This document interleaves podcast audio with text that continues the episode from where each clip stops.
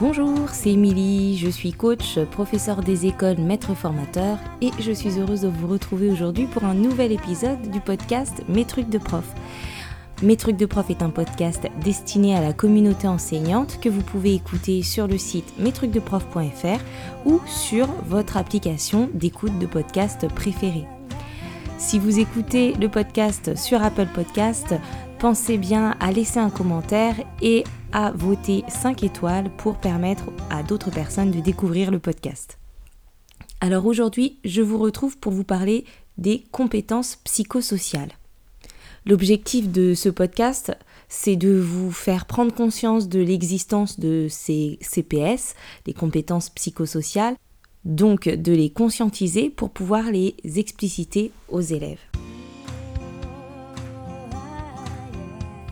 Qu'est-ce qui se cache derrière les mots compétences psychosociales? Quelles compétences elles regroupent et comment on va pouvoir les travailler en classe? Donc les CPS, les compétences psychosociales, euh, qu'il ne faut pas confondre avec les CSP, les catégories socioprofessionnelles, elles ont été en fait définies par l'OMS en 1993.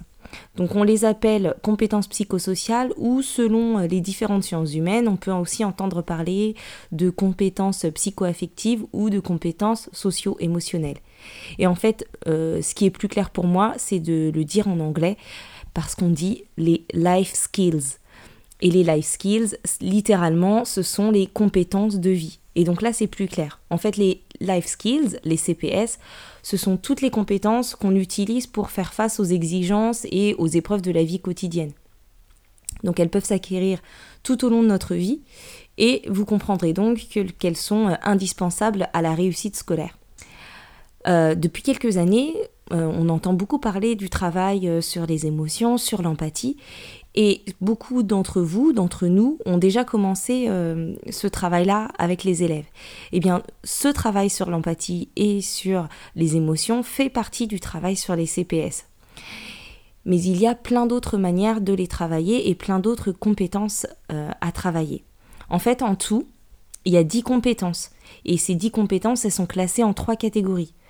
Donc il y a les compétences sociales, qui vont euh, concerner tout ce qui est confiance en soi, euh, avoir de l'empathie, savoir communiquer efficacement, être habile dans ses relations sociales. Il y a la catégorie des compétences émotionnelles, donc savoir gérer son stress, savoir gérer ses émotions, avoir une pensée positive. Et la troisième catégorie, celle des compétences cognitives, euh, c'est-à-dire avoir une pensée critique, savoir résoudre des problèmes, savoir prendre des décisions et avoir une pensée créative.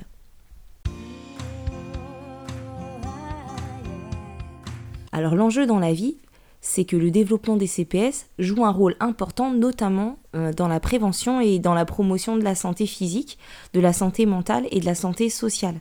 Donc elles permettent de, réduire les conduites euh, addictives et les épisodes de dépression par exemple.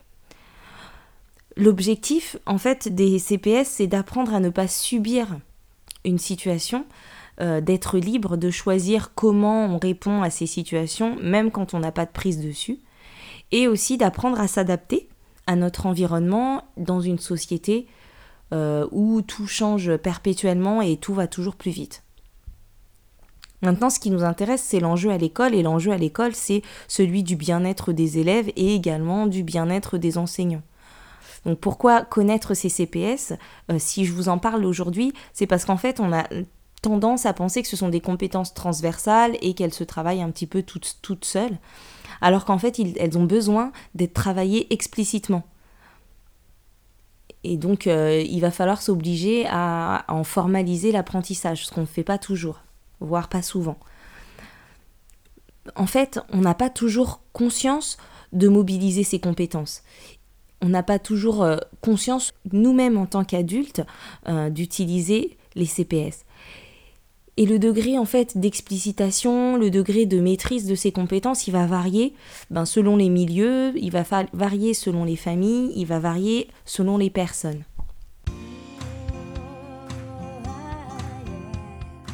Le fait de prendre conscience en fait de ces CPS, de, desquels on travaille, desquels on mobilise, euh, va avoir un impact en fait sur nos postures d'enseignants et sur euh, l'analyse qu'on fait de nos pratiques. ça va avoir un impact sur nos choix en termes d'aménagement du temps et d'aménagement de l'espace, et ça va aussi avoir un impact sur l'atmosphère de la classe. Ce qu'il faut comprendre et bien avoir en tête, c'est que ces compétences, elles peuvent s'apprendre et elles peuvent aussi s'enseigner. Qu'il faut comprendre aussi, c'est que ces compétences psychosociales, elles se développent tout au long de la vie. Il euh, n'y a pas un moment donné où on les a acquises une bonne fois pour toutes. On les développe tout au long de notre vie et donc elles peuvent s'apprendre et donc elles peuvent s'enseigner. Et c'est là que c'est important de les connaître. Donc en découvrant ces compétences, on va pouvoir euh, mieux analyser nos pratiques professionnelles et donc se demander ben, quels CPS euh, sont en jeu dans telle ou telle situation de classe, comment je favorise le développement de telle ou telle compétence psychosociale et euh, quel feedback je donne à mes élèves, comment je donne du feedback à mes élèves. Il est aussi important de prendre conscience de nos propres CPS. Donc pour nous les enseignants, c'est de pouvoir savoir comment euh, moi-même en tant qu'enseignant je gère mon stress, comment je gère mes émotions, comment je coopère avec mes collègues, euh, est-ce que je fais preuve d'un esprit critique, est-ce que je sais faire preuve d'empathie vis-à-vis des élèves, vis-à-vis des collègues, vis-à-vis des familles, comment j'analyse ma propre pratique, est-ce que je suis ouvert au feedback, comment j'accueille ces feedbacks quand on me les donne, euh, comment je m'adapte aux imprévus, comment je vis l'échec, comment je vois l'échec. Et du coup, euh, connaître ces CPS va aussi nous permettre de changer notre regard sur l'enfant de manière générale. Alors comment? Donc ce que je vous disais tout à l'heure, c'est que ces CPS, il faut les enseigner de manière explicite et dans la mesure du possible, de, manière pratique et de manière ludique. La, progression de la maîtrise de ces compétences, en fait, elle repose sur trois modalités de travail, sur trois types d'interventions qui vont se nourrir les unes les autres. C'est-à-dire qu'il ne va pas falloir travailler que d'une seule de ces façons, mais des, vraiment des trois façons pour pouvoir euh, aller vers un développement de ces compétences. Donc la première façon de les travailler, c'est ce qu'on fait un peu instinctivement, c'est de les travailler euh, in situ, c'est-à-dire quand la situation se présente. C'est ce qu'on fait donc en général. La deuxième euh, façon de les travailler, c'est de les mettre en scène, de les travailler de manière explicite. Euh, et à ce moment-là, ça veut dire que l'objectif de la séance sera l'atteinte de cette compétence euh, psychosociale ou de ces compétences qu'on aura choisies. Ça peut se faire sous forme d'ateliers de parole, de rituels, de dispositifs de classe. Voilà, il y a plein de choses qui peuvent se mettre en place, mais en tout cas, l'objet de la séance sera l'atteinte euh, et le développement d'une ou de plusieurs compétences psychosociales et il faudra le présenter comme tel aux élèves. Et la troisième façon de travailler ces compétences psychosociales, c'est de les travailler lors des situations euh, d'apprentissage dans nos séances habituelles, de manière interdisciplinaire. Et là, ce qui va être important, c'est de pouvoir en prendre conscience et de pouvoir le verbaliser aux élèves, de pouvoir l'expliciter. Voilà, euh, dans, telle, dans telle séance, se dire, ben, je suis en train de faire des maths ou je suis en train de faire de l'histoire géo, mais je développe aussi euh, la capacité à argumenter ou à euh, euh, travailler en équipe et donc je, travaille sur mes relations sociales ou bien ma gestion de mes émotions, de mon stress, de ma frustration, etc. Et donc de pouvoir le dire aux élèves. Donc ce sont ces trois façons-là qui permettent de travailler, de développer les CPS et n'en faire qu'une ne suffira pas. Ensuite, le travail sur les CPS, il peut se faire que dans des conditions sécurisantes pour les élèves, dans un espace où chacun pourra euh, s'exprimer euh, librement, où chacun euh, se sentira libre de pouvoir donner son avis euh, de pouvoir s'exprimer, de pouvoir exister, de pouvoir s'exposer en fait sans être en danger. Parce qu'il y a quelque chose de l'ordre de l'exposition quand on doit euh, travailler les, CPS, euh, soit de l'ordre de la prise de risque, soit du fait de se dévoiler. Donc voilà, le cadre va être très important.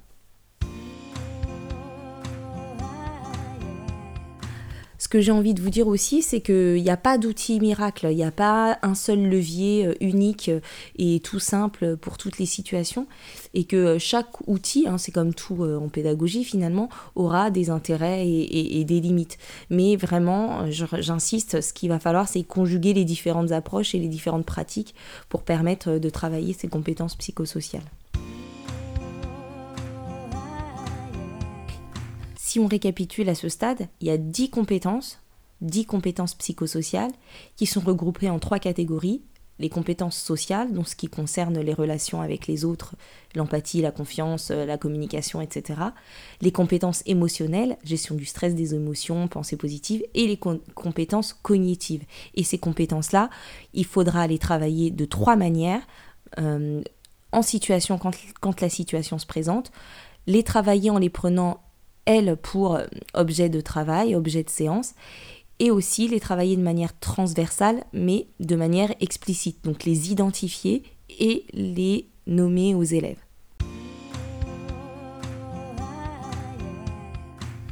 On va pouvoir, euh, pour travailler ces CPS, travailler autour des thèmes suivants, travailler autour de la confiance en soi, travailler autour des forces de caractère, des qualités des élèves, des points forts, etc travailler la créativité. Ça, c'est un aspect qu'on a tendance à mettre de côté, notamment en art, où euh, souvent on est dans la découverte de techniques, dans du à la manière d'eux, mais où il y a malgré tout peu de place à la créativité dans, ces types d'activités-là. On va travailler autour de la motivation, on peut travailler aussi autour de la gratitude. Ça, c'est un thème qui euh, me parle particulièrement parce que euh, je l'ai éprouvé moi en tant qu'adulte et et il est très puissant. Euh, on peut travailler la coopération, l'empathie et l'écoute. Donc par exemple, ce qu'on peut faire, c'est euh, lire des histoires de confiance en soi, des histoires inspirantes, de réussite, de résilience, euh, des histoires vraies, des, personnages importants comme Malala Yousafzai ou Thomas Edison. Nelson Mandela, Rosa Parks, Steve Jobs, Louis Braille, enfin voilà, des, des, des histoires vrai euh, de personnes qui ont persévéré ou qui se sont euh, euh, battues contre les foules ou qui ont fait preuve de résilience, etc. Autre idée, on va pouvoir aussi répertorier les forces, les qualités, les réussites des élèves sous forme euh, soit de discussion orale et le faire de manière assez régulière, euh, soit sous forme d'affichage ou bien imaginer un support dans lequel on pourrait répertorier tout ça. Voilà. On peut aussi euh, utiliser des chansons ou de la poésie pour aborder les thèmes que je vous ai évoqués il y a quelques instants, la confiance en soi, la créativité, la motivation, la gratitude, etc. Voilà, ça peut être abordé par le biais de la musique euh, ou de la poésie ou des œuvres d'art. On peut aussi donc euh, apprendre à connaître, à nommer, à accueillir et à gérer euh, les émotions, le stress. là, ben, évidemment, il y a toutes les activités de relaxation, de respiration, de méditation, de yoga, etc. Donc ça, ces activités, si vous avez du mal à savoir dans quoi ça rentre, eh ben justement, elles ont un, intérêt important pour travailler euh, euh, la compétence psychosociale, notamment euh, émotionnelle. On peut aussi proposer, donc j'en parlais tout à l'heure, des consignes ou en, en art plastique par exemple, où chaque production sera différente et du coup de se dire que là l'idée c'est de développer la créativité et pas de viser le beau. De, viser la créativité. On peut donc travailler sur l'expression de sa gratitude, à l'oral ou à l'écrit. Alors ce que j'entends par gratitude, c'est euh, exprimer euh, ce, qui nous rend, euh, ce qui nous heureux, ce pourquoi on est reconnaissant dans notre vie d'écolier ou dans notre vie de tous les jours, mais d'apprendre à, à, repérer en fait ces instants de bonheur, de plaisir, etc. Parce que plus on va les écrire, plus on va les reconnaître quand on les vit. Alors il y a plein d'autres idées, hein. je ne peux pas faire une liste exhaustive de toutes les idées euh, qu'il peut y avoir pour travailler euh, ces CPS, notamment euh, dans la partie où elles, sont elles font l'objet d'une séance en particulier. Et donc vous trouverez plein d'idées euh, dans le livre paru aux éditions Retz qui s'appelle Développer les compétences psychosociales. Et vous trouverez aussi plein d'exemples, plein de situations, de petits jeux comme le jeu de l'île déserte par exemple, euh, sur le site cartablecps.org, qui est un site dédié au CPS qui a été créé par l'IREPS euh, du Pays de la Loire. Voilà, euh, cet épisode sur les CPS s'achève. Donc ce qui est vraiment important, là, avec ces compétences psychosociales, je le répète, c'est vraiment d'en prendre conscience, d'en prendre conscience pour nous, mais d'en prendre conscience aussi dans le but de les expliciter et de les travailler de manière explicite. C'est vraiment le levier pour euh, les faire évoluer et les développer. Et ce sont des compétences en fait euh, qui sont indispensables pour réussir à l'école, pour réussir dans la vie, pour se sentir bien. Donc euh, indispensables à travailler à l'école. Voilà, cet épisode est terminé. S'il vous a plu, n'hésitez pas à laisser un commentaire euh, sur le site mestrucsdeprof.fr ou sur les réseaux sociaux, sur le compte Instagram Mes de prof ou sur la page Facebook. Pensez à partager en story autour de vous, à parler autour de vous de ce podcast si vous l'appréciez, à laisser 5 étoiles sur Apple Podcast. Et je vous retrouve bientôt pour un prochain épisode. Et d'ici là, portez-vous bien. Bye bye.